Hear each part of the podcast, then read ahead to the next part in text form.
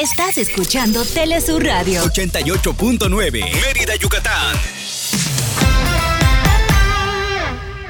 Revisando gráficos eh, muy interesantes, veíamos cómo ha crecido el precio de las casas en la tierra primero. Sí, a nivel mundial es un incremento eh, muy grande. Eh, estamos hablando de un de un promedio de hasta del 27% a nivel mundial, ¿no? Eh, en términos reales. Yo creo que ese es el primer, el primer punto importante que debemos de, aclarar. cuando hablamos de términos reales es que le quitamos la inflación. ok. Porque por la inflación siempre crecen los precios. Cuando le quitamos la inflación es cuando hacemos el cálculo con un año base, ¿no? Podemos decir, ¿no? Año base 2010, por ejemplo, entonces, ¿cuánto ha incrementado desde entonces hasta acá? el precio, ¿no? Y ese 27% estamos hablando en términos reales, a nivel mundial. Sí, porque si fuera nominal estaríamos por arriba de los 100. Arriba de los 100, exactamente. Así es. Sí, sí, sí. De hecho, eh, el, dato importante es que en las economías eh, desarrolladas, ¿no? Ahora que estamos hablando del tercer mundo, ¿no? Este, ahí el incremento ha sido mayor. Hasta un 39% en términos reales. En México estamos arriba de la media mundial, estamos en 28%, de acuerdo a los datos del, Banco Internacional de Pagos, ¿no? Sin embargo, eh, el, tema es qué está pasando en México, ¿no? Y, por qué los datos a veces son tan, tan diferentes. ¿Por qué en países eh, desarrollados un 39% y en otras partes del mundo menos? Básicamente el tema es el espacio. Ok. ¿No? O sea, en, los, eh, en los países desarrollados el incremento de los precios se da porque ya no hay más espacio o ya no hay más permisos. Ok. Ok, mm, sí. Que son dos cosas bien distintas. Son dos cosas muy distintas, ¿no? Hay, hay dos variables importantes. Una es, sí, el, el incremento real de los costos de las materias primas, ¿no? Estaba yo revisando que entre el 2019 y el 2022 el precio del acero se incrementó un 83%. No, es una locura. Es una locura, ¿no? Entonces eso eh, eh, evidentemente hace que el precio de la vivienda suba, ¿no?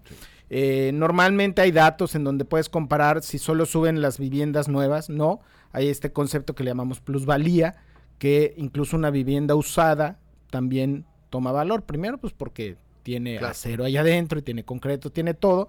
Pero eh, el, punto importante es, acuérdense que los precios no tienen tanto que ver en, qué tiene puesto, sino en el, la apreciación que le damos a las cosas por la ley de la oferta y la demanda, ¿no? Entonces, el incremento se da más pues por esta escasez que hay en los países desarrollados porque no hay tantos permisos, porque hay muchas más restricciones que en nuestro país, por ejemplo, que aunque estamos un poquito arriba de la media, este, sí se dan estos Todavía tenemos espacio y permisos. Bueno, eh, sí, y, eso sería cuestionable, ¿no? Porque de repente se dan permisos en lugares en donde no, necesariamente está la infraestructura para eso.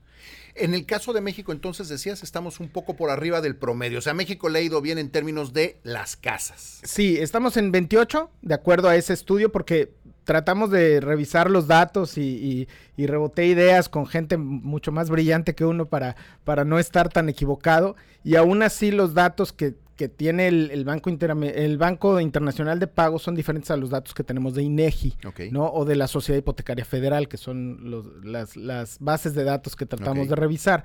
Aún así, lo que sí podemos ver es que son consistentes en cuanto al crecimiento, ¿no? Es, es un hecho que en México el crecimiento real es, es mucho y que Mérida crece más rápido que el promedio nacional. Eso sí es un hecho. Ahora, aterrizando en Mérida, los que tienen o tenemos la suerte de tener una casa propia, ¿cuánto ha subido en los últimos 12 años en promedio, según las estimaciones? Son estimados, ojo con esto, ¿eh? Exacto, son estimados. Mira, eh, el, primer dato que, me arrojó eh, la estimación es que si en promedio nacional estuviéramos creciendo a un 38%, que es, estos ya son datos de la Sociedad Hipotecaria Federal, por eso te digo que no cuadran mucho a veces, Mérida está cuatro puntos arriba.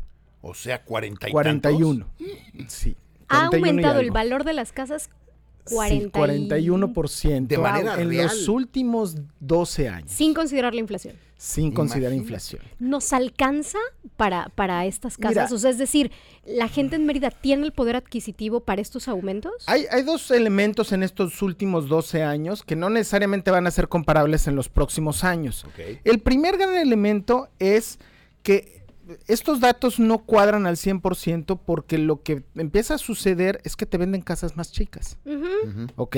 O de sea, techos más bajos. de techos más bajos, con terrenos más pequeños, ¿no? Y entonces los datos no necesariamente cuadran precisamente por eso, porque la apreciación es el precio de una vivienda a la que le llamamos residencial. Ok. Déjame, te cuento un caso.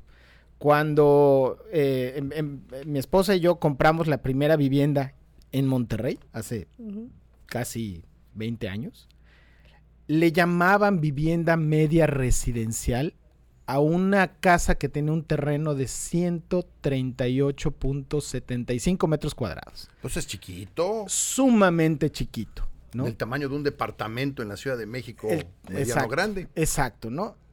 En esos años, en Mérida... Para no poder se- dimensionar esto, perdóname que te interrumpa, es salita, comedor, cocina, una o dos recámaras. Tres recámaras. Tres Y recámaras. tenía Wow. sala de tele.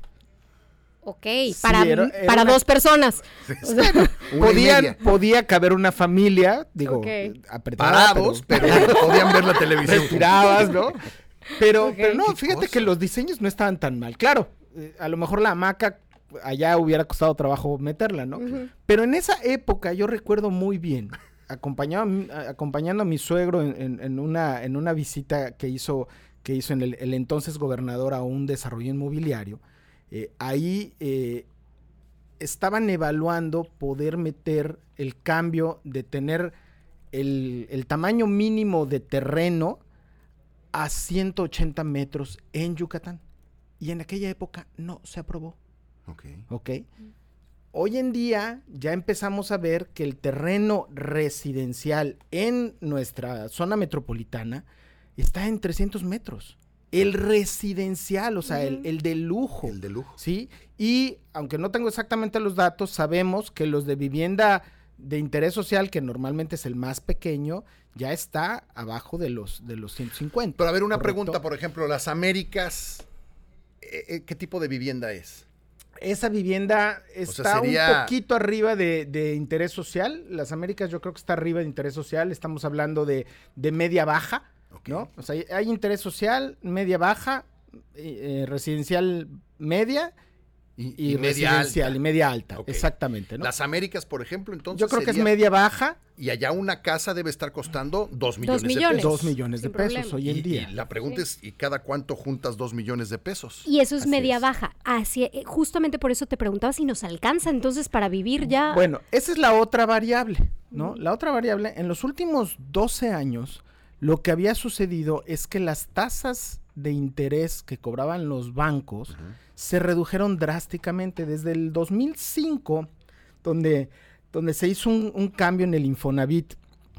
Se creó precisamente la Sociedad Hipotecaria Federal y se hicieron muchos de estos elementos que hoy hay. Eh, las tasas de interés, te estoy hablando de promedios que estaban alrededor del 15-16% de interés anual, bajaron hasta el 7,5%. Wow. ¿Mm?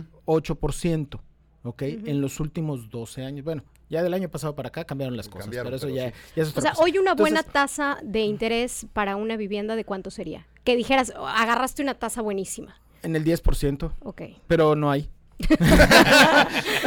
Encuéntrala. Sí, sí, Yo digo que está buena, pero Eh, encuéntrala. eh, encuéntrala, exactamente. Hoy están alrededor del 11%, que es lo que estaban exactamente hace 20 años. Fíjate. ¿sí?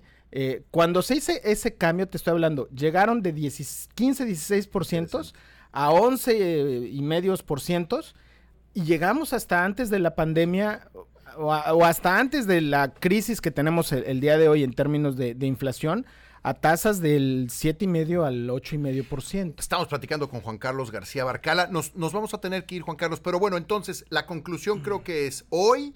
Si usted tiene una casa en Mérida, en promedio, las estimaciones que se tienen andan alrededor de un 42, 43% de manera real que su casa se ha apreciado a lo largo de los últimos 12 años. Es que si lo Si le agregamos la inflación, probablemente ande por ahí del 150% en números Fácilmente. de lo que costó hace 12 años la casa. Es una buena noticia para todos. Siempre es una buena noticia, sí. eh, aquí el tema del mercado es el que manda, ¿no? Y yo, yo nada más quisiera terminar de contestar la, la pregunta viridiana.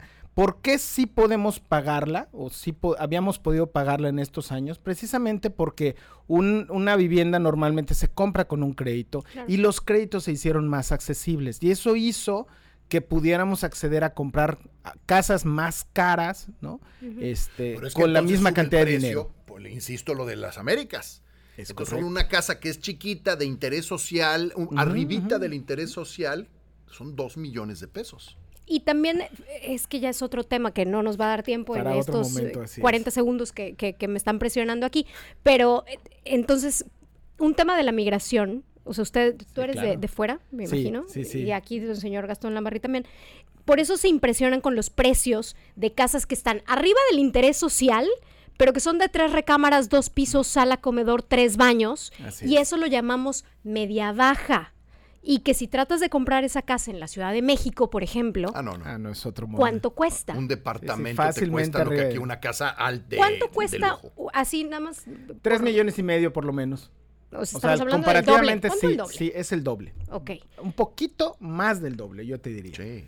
U- otra razón por la cual es atractivo. eh, Un terreno, un Es terreno. atractivo siempre y cuando te paguen de otra parte. Claro, Porque claro. cuando tú ganas en pesos del centro Es correcto. y vives en Yucatán, es el paraíso. Porque la verdad es que aquí los sueldos son tan malos que pues si no te alcanza para... para, para- Te van a correr para que dejes de... Sí, para que veas, oye, te vamos a correr, los sueldos son muy malos. aquí Ahí es me ser ya nos vamos a la pausa.